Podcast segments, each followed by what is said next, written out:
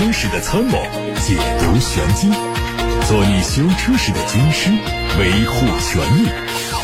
做你开车时的朋友，分享乐趣。调频九二七，傍晚六点半，董涛说车，只和车友在一起。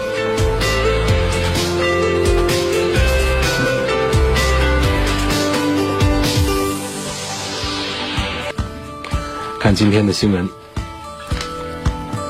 有海外媒体报道说，宝马集团的 M 高性能部门预计将最先在中大型车或者是中大型 SUV 上最先实现电气化的转变，在原有的动力系统当中会融入插电式混合动力。外媒推测说，最可能优先进行转变的可能是宝马 X5M。宝马 M 部门的负责人在接受媒体采访的时候说。宝马 M 电气化转变的产品不会在 M2、M3 以及 M4 这几款主力产品上实现，而尺寸更大、更重的车型上已经开始计划，并且针对相关车型进行了研发的工作。当地时间十月三十号。本田汽车和日立制作所宣布，已经同意把两者旗下的四家供应商合并成一家公司，把它打造成一家全球大型供应商，更好地利用规模化生产和研发资源，开发下一代的技术。据了解，这四家公司合并的公司暂定叫日立汽车系统，主要产品包括了电动汽车传动系统、电子控制部件、底盘部件、电气系统、发动机部件、减震器、刹车和转向系统等。海外媒体说，吉普官方宣布将在美国密歇根州投资四十五亿美元建设多家工厂，二零二二年将向市场上推出多达十款插电混合动力车，还会发布四款纯电动车。这其中，牧马人将成为品牌旗下第一款配备轻度混合动力的汽车。最近，牧马人插电混动版车型也现身海外地区做测试。新车和燃油版车型保持外观一致。充电插口是在车辆的右前翼子板上，其他方面的具体配置不知道能不能延续到量产车上。动力上看到了3.6升的 V6 发动机加电动机组成的混动系统，综合最大功率达到了196千瓦。海外媒体还曝光了一组 DS3 Crossback 纯电动版的实拍图，它的前脸是封闭式的碳黑进气格栅，侧面是碳黑多辐式的铝合金轮毂，尾门上方还加装了碳黑小尺寸的扰流板。新车的海外价格约人民币二十四万元，未来新车可能会进入到中国国产，并且进一步的丰富 DS 在中国的产品布局。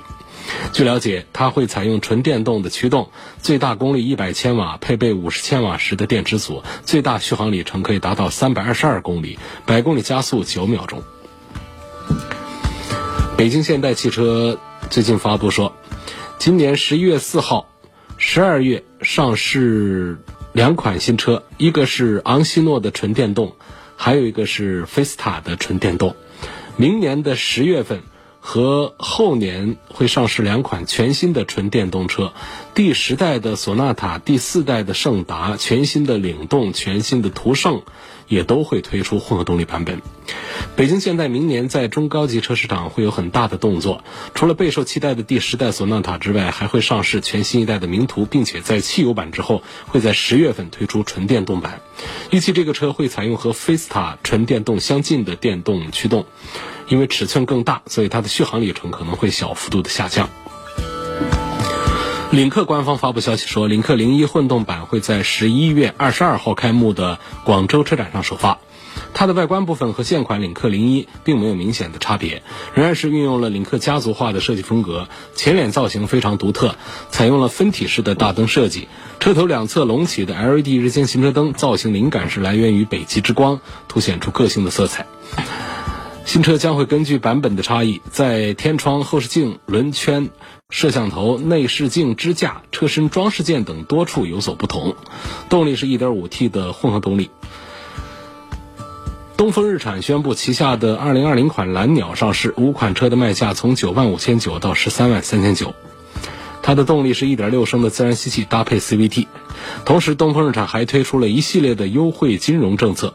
购买新款的日产蓝鸟最高可以享受五万三年或者是八万两年的零息贷款。吉利汽车官方消息说，它会推一款全新的轿车，尺寸在帝豪 GL 和博瑞之间，和丰田凯美瑞同级，用的是一点五 T 的三缸发动机，目前已经在博越、博瑞、缤越等众多车型上采用，传动系统是七速的双离合。先看一位网友提出的关于电动车的问题，他希望买十万元左右的纯电动车，希望能够推荐一下。实际上，十万左右的纯电动车已经越来越多了，呃，有咱们。仍然还是以咱们这个自主产品为主啊，像这个奇瑞啊、北汽啊、长安呐、东南呐、江淮呀、啊知豆啊什么的都有，啊都这样的一个价位的纯电动的呃小车、小 SUV 这样。这个比亚迪元这个推荐多一点，我们认为比亚迪家的电池啊各方面做的都更好一些，而且车子也更大一点。但是这。这个十万元的这个价位，基本上你想这个续航里程特别长啊，或者说这个车子特别宽大，配置啊各方面可能都要比较紧张一点。那么合资品牌其实也有，向大家推荐一个雷诺，雷诺刚刚才上了一个一诺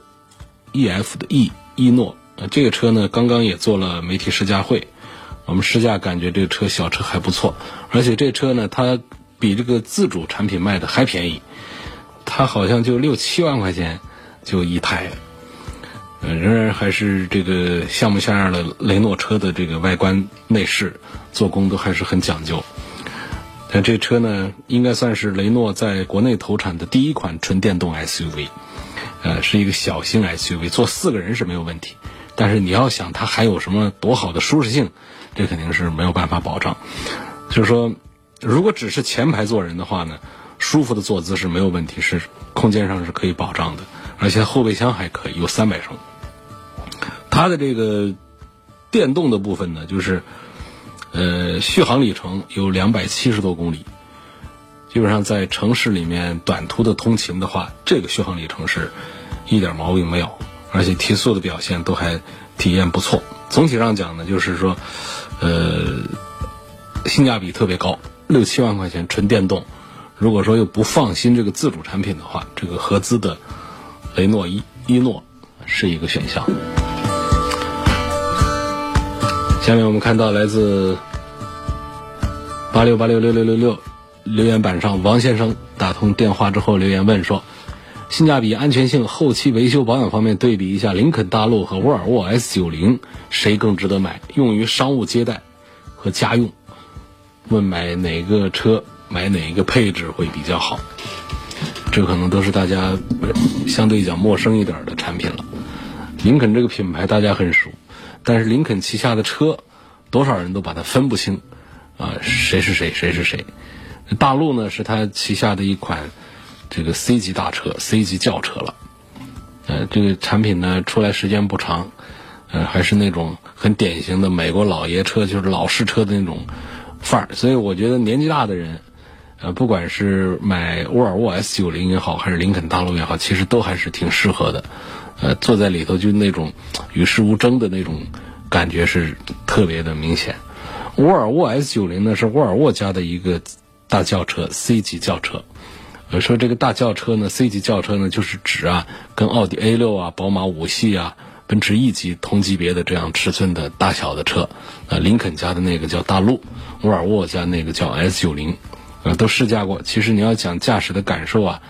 这个三四十万的车，谁比谁能够好到哪儿去？谁比谁又能够差到哪儿去？其实都差不多，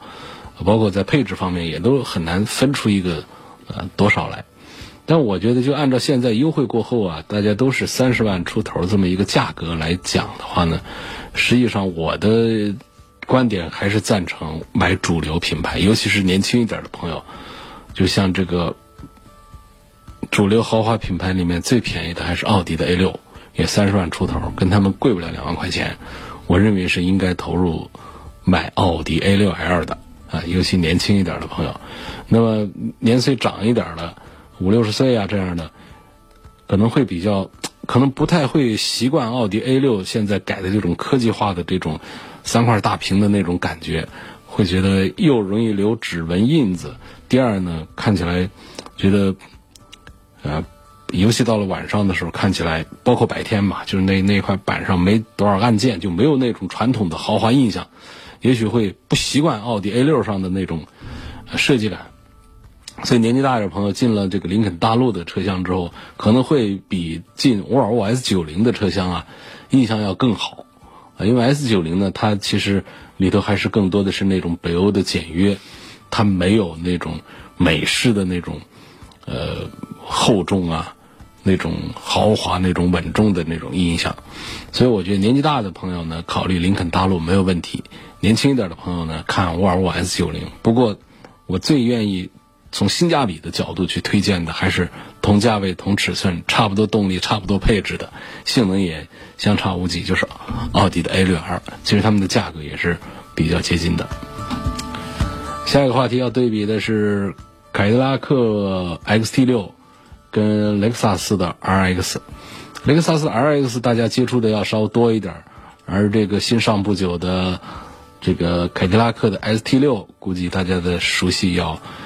也要差一点，熟悉度要低一点啊。XT 六这个车子呢是目前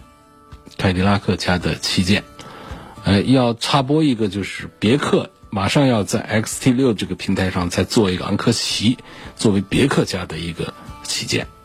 啊，就是在国内啊销售的旗舰的。XT 六这个车的尺寸是超过五米的大车，嗯，那么价格呢在四十万，我认为这是。还是比较划算的。相对于雷克萨斯 RX 来讲，我赞成凯迪拉克。雷克萨斯 RX 就是一个故障率很低，然后内饰的接缝啊、做工用料各方面很精细，但是整车的这个舒适感也好，这个空间尺寸也好，我觉得相对凯迪拉克的 ST6 来说都还是有差距的。这驾驶的感受就更不用说了。呃，雷克萨斯的 RX 从来都没有告诉你这是一个要讲驾驶感受要比较好的，但是凯迪拉克 ST6 呢，既有空间大，坐着也舒服，所以你一个喜欢开车的一个啊这个这个健壮青年的话，你在 XT6 上是找到很多的膨胀感和肌肉感的，其实能够满足那种美国情节的，喜欢美国牛仔的那种风范的那种年轻人的，所以综合讲呢，我赞成同样四十几万。来买一个五米长的一个大车，凯迪拉克的 ST 六，要多过于雷克萨斯的 RX。我把雷克萨斯的 RX 呢推荐给呃更多的中年的女士们，我认为这是很适合大家的一款，平时很省心、很省油啊，也很这个开起来很轻松的，停起来也比较方便的一款豪华中大尺寸的 SUV。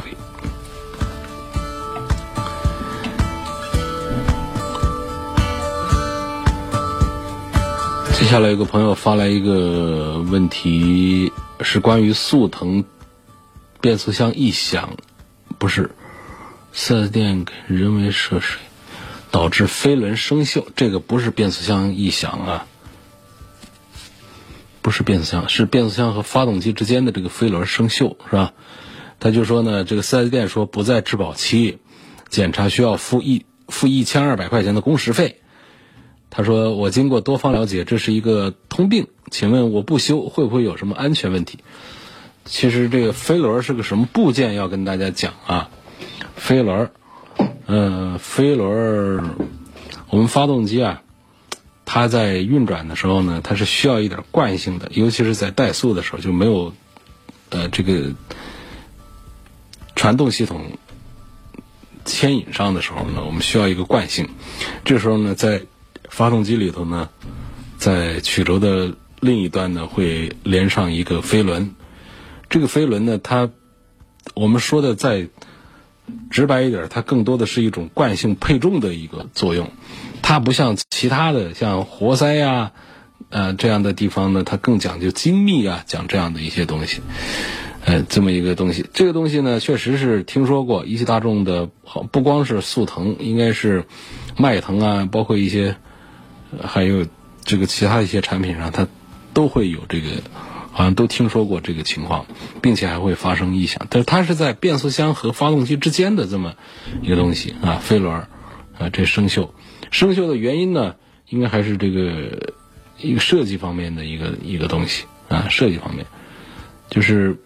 当你在提速的时候呢，发动机和离合器之间呢，它就会有一种尖锐的这种金属的摩擦的声音，然后尤其是这个转速不高不低的时候，就是那种呃换挡转速的时候，两千转的时候，这个异响的声音就会大一些，好像是这样的情况。然后就是说，这个其实你要说这是不是一个这影响安全的一个故障，这恐怕就不是，它应该不是。所以呢。锈这个东西算不算一个质量问题？是因为这个部件特别的呃特殊，并且它看不出有什么安全的隐患出来。你比方说，我们随便扯一个，比方说我们座椅底下的钢筋支架生锈，我们都可以把它扯到安全上去。我们说，你要是它断了，我这座椅失控了，我在驾驶过程当中就是有危险。啊，是不是？然后我们再说到其他的，像转向柱上生锈啊，什么刹车啊，哪哪有些东西啊，我们都可以说它设计安全，所以它就是一个毛病，一个问题。包括我们的车身生锈，我们认为这可能引发我们车身开裂等等。可是呢，这么一个铁坨子铸铁的一个一个飞轮生锈，这上面它导致了一些噪音发出。呃，你说这个是质量问题还是设计缺陷？这恐怕就是有争议的一个点。这是所以事情。我们了解到这儿的话呢，这就是说，呃，确实是容易出争议的一个没有什么安全隐患的一个东西。但是确实呢，厂家和四 S 店呢，在这个问题上还是应该进一步的给出一个合理的解释，就不能说直接推卸责任给车主，说这是你的使用习惯问题啊，啊，盲目涉水啊等等。就是因为它为什么它干燥情况它不会那个，它就是你过水啊那些东西，它就容易导致生锈。呃，我觉得确实应该在这个设计上呢是改进一下、提升一下，这是一汽大众针对中国市场应该有的一个呃一个态度啊，所以呃修我觉得没啥问题，要声音大了那还是得给换一个吧。现在看微博，微博后台有朋友问到现代胜达跟福特锐界的优势劣势对比。呃，两个车的尺寸差不多，动力差不多，配置都差不多，呃，定位啊各方面都差不多的。然后过去我们有个印象，就现代的车呢，开起来的感觉，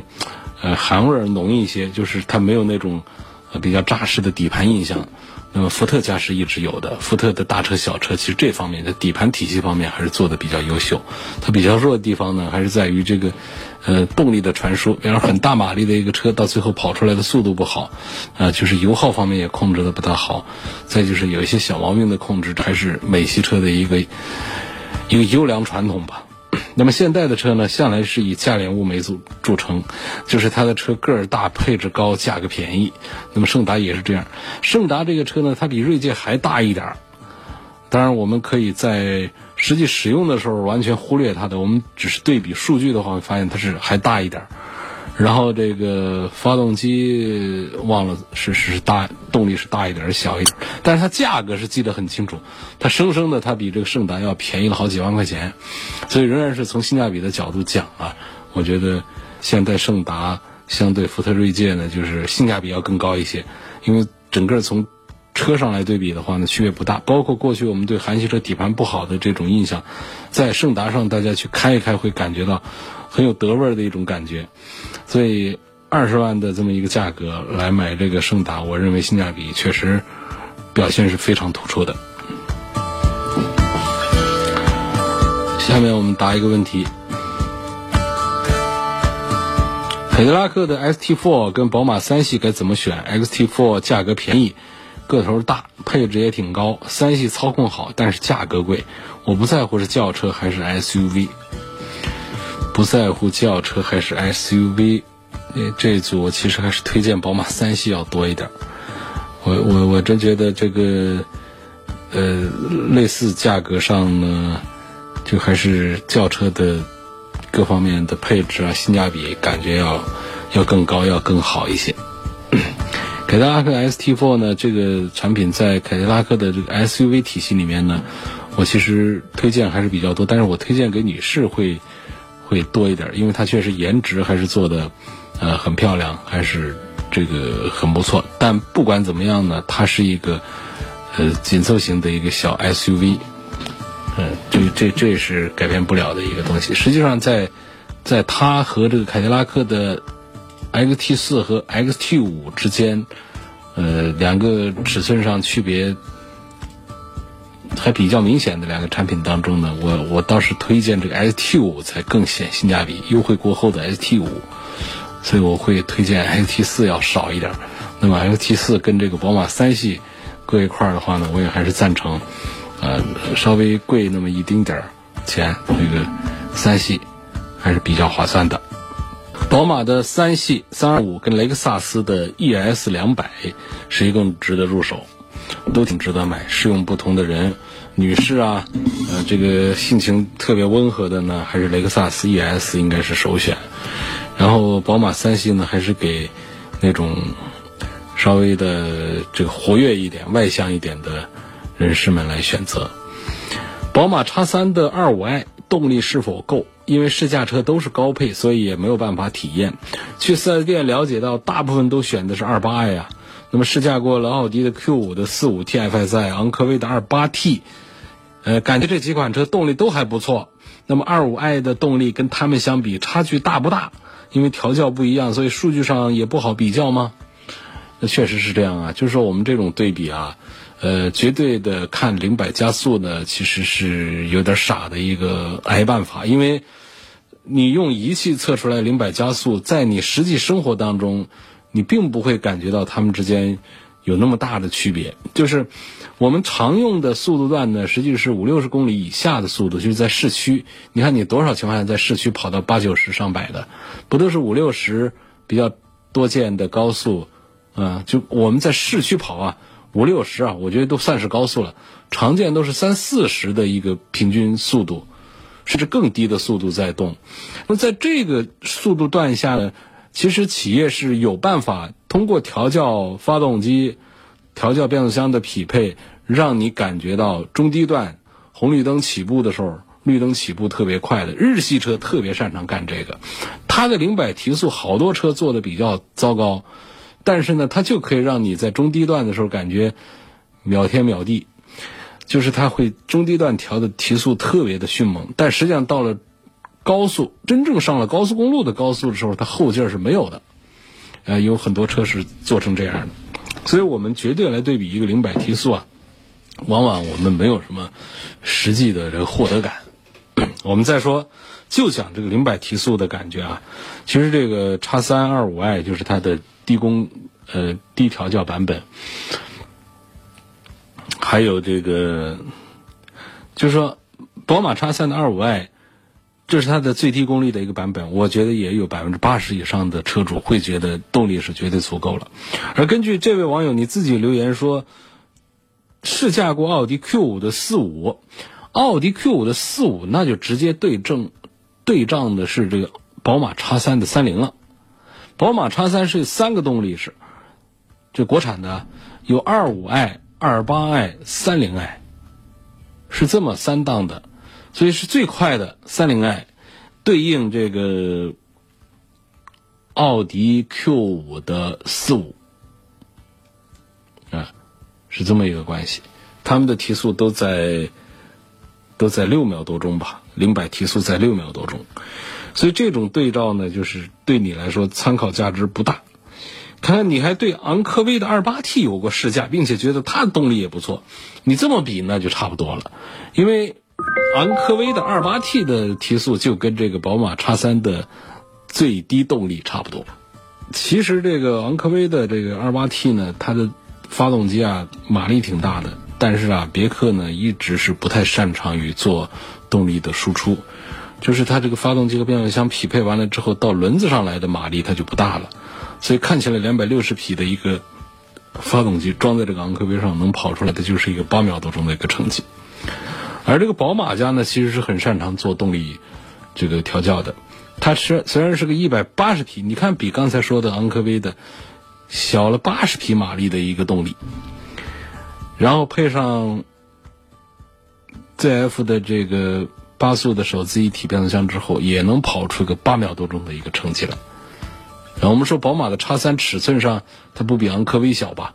它自重上不比昂科威小吧？你看看它跑出来的。这么小的发动机，就这么小马力的一个发动机，一百八十多，来跟那个那么大的一个别克的两百六的一个马力来一块跑的话，最后跑出来成绩还是接近的。啊，叉三可能稍慢那么一丁点儿，就几乎就，如果说是表的误差大一点，都测测不准的，就这种情况。所以如果说这位网友他叫他留言的名字叫勇，说你自己试驾过昂科威二八 T，你感觉它的动力都不错的话，你就整一个宝马叉三的最低配，就买那个二五 i，这个动力你都应该满意了。我前面第一句话就讲了，这个二五 i 的这样的动力，一百八十多匹马力。八秒多钟的零百提速，百分之八十多的人一定会对它的动力满意，并且还用不完。还有一位网友说：“我想买一辆二手的平民小钢炮，十五万左右的，呃，问这个有什么可推荐的？”哎呀，有一些车呢，就十五万左右是能买得到，呃。就但是呢，那种太小众的这个产品的话呢，我们在后期的时候还是会遇到不少的麻烦。这个碰上之后，就是找配件呢、干什么的都让人挺挺头疼的。所以我还是赞成买个高尔夫的进口的 R 啊，或者国产的 GTI 等等都可以。就是像那种。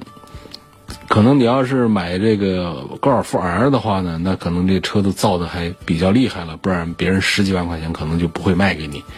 但是说我们买这个 GTI 的话，国产的 GTI 的话，可能就会找到这个成色很棒的、很不错的啊，这这供你选择。实际上这个钢炮我刚才没说完，说还有一些其实是你包括说看到。如果说能买到福克斯的 RX 的话，啊，这也是漂移神器啊，乐趣无限的，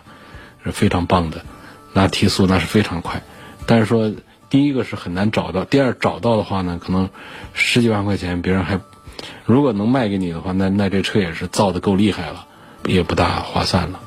像奥迪的 S 三呐等等这样的，如果说车龄比较老的啊，十几万块钱也都可能买得到。这都是提速四五秒钟的钢炮了，呃，开起来就非常好玩了。但是这些车呢，我还是不大赞成买，就买了之后就怕那坏了之后就修啊，找个配件什么的都蛮麻烦。而高尔夫的，比如说像这国产的 GTI，它是没有那么快，但是呢也足够快，而且呢它就跟普通的高尔夫一样，通用了好些的零部件，只是它是一个 2.0T 的一个高功的一个发动机而已。所以我还是赞成比较中庸的一个选项呢，就是买一个国产版的这个这个 GTI 高尔夫的 GTI 玩一玩。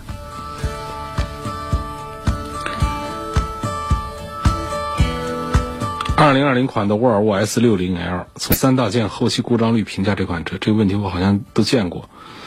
说过了。沃尔沃的安全环保是它的卖点，噪音和异响是它的槽点。嗯，S 六零。这个动力表现还不错，但是悬挂硬，底盘笨，这是一对矛盾。为什么说这是一对矛盾？就是通常来讲，悬挂硬的车呢，它的底盘都会比较灵活，因为它注重的是运动操控，它的悬挂调硬一些，很灵活。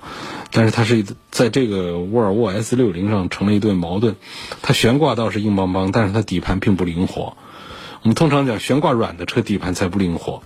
啊，那些舒适性的，像像天籁呀等等这样悬挂软的，它底盘就不灵活，开起来笨。但是说，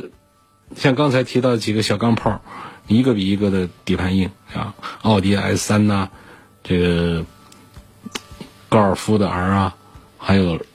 福克斯的 RS 这样的产品。那么他们的底底悬挂硬，他们的底盘就会特别的灵活。但是到这个沃尔沃 S 六零上来，就是一个悬挂硬和底盘笨同时存在的一个矛盾。所以换句话说，就是舒适性比较差呢，它的操控性呢又不灵活。所以虽然说它的故障率并不高，车内环保啊、安全呐都是卖点，但是呢，推荐的指数呢，它确实是也不大高啊。车已经四年了，想换胎了，该换哪个牌子的轮胎好一点儿？要求省油、静音、耐磨。车子是大众的速腾，嗯，目前主流的观点认为，比较省油、静音、耐磨的销量比较大的还是到米其林的品牌里面去选啊。米其林品牌，你告诉店主就是我想要省油、静音、耐，但是这个耐磨呢，往往就很难和这个省油、静音这些呃完全放到一块儿。尤其是我们买经济型的轮胎的时候，通常办不到几全其美。所以静音和耐磨往往是一对矛盾。静音的原理是什么？是橡胶软，橡胶软它必定就不耐磨。那么耐磨的原理是什么呢？是橡皮硬，橡胶硬，橡胶硬它的噪音自然就大。所以这这一对矛盾你其实是很难把它调整好。如果说要把耐磨、静音各方面都调整比较好，那可能得买很高端的那些啊性能轮胎了。然后我觉得就是像大众速腾这样的车呢，咱们换个几百块钱的一条的胎，呃，要求静音省油就可以。实际上，这种我们的公里数跑下来，这几几年下来，也不至于说就提前报废掉。就是这个耐磨呢，不用把它考虑的太多。你毕竟也不是个出租车，是不是？雪佛兰的沃兰多，它是买白色呢，还是海牙灰色比较保值？我跟你讲，现在车子。不管是新车还是旧车，上牌的时候啊，有数据，白车是卖最多的，因此白车显然是最受欢迎的。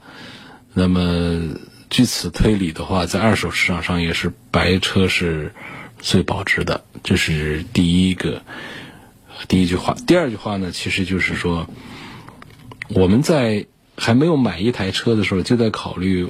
呃，我们用什么颜色的车到时候会比较好卖？实际上这个有点想的太早。你只要不是那种特别刁的一些颜色，基本上在二手市场上的这种保值率的差异啊，呃，可以忽略，并不是那么的太大。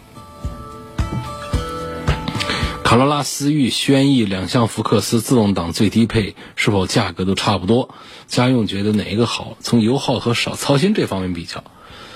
这个就不用比较多的了。我通过最后一句话呢，差不多就可以给结论，就是希望油耗低、操心少，那你就应该买日系。那日系呢，卡罗拉、思域和轩逸这三个产品当中呢，我又觉得，呃，轩逸和卡罗拉可能是让这位朋友会觉得更满意一些，因为他们会把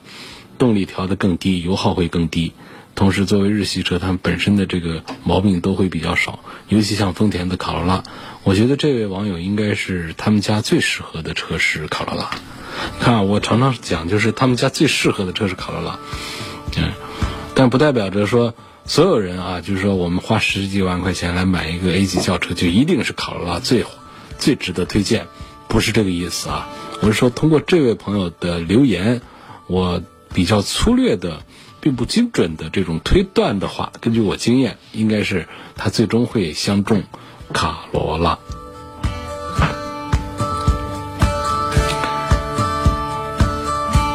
酷路泽和途乐为什么有一倍的差价？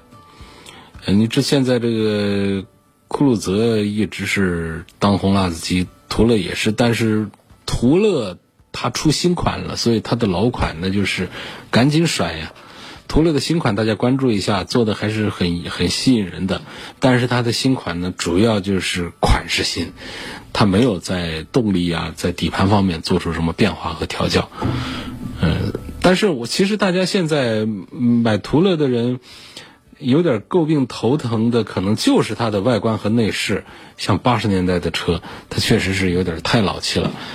实际它的空间、越野能力、动力性能表现都还是挺棒的，所以厂家在途乐车上没做这个性能方面的一些升级改造，只做了外观内饰方面的升级，我觉得也是可以理解。那总之吧，就是因为本身呢，新途乐没出来的时候，老途乐上十年的这个这个年龄了，它也该降价处理这个销售了。再加上新车出来之后，它价格就更便宜了，就这么一个事儿。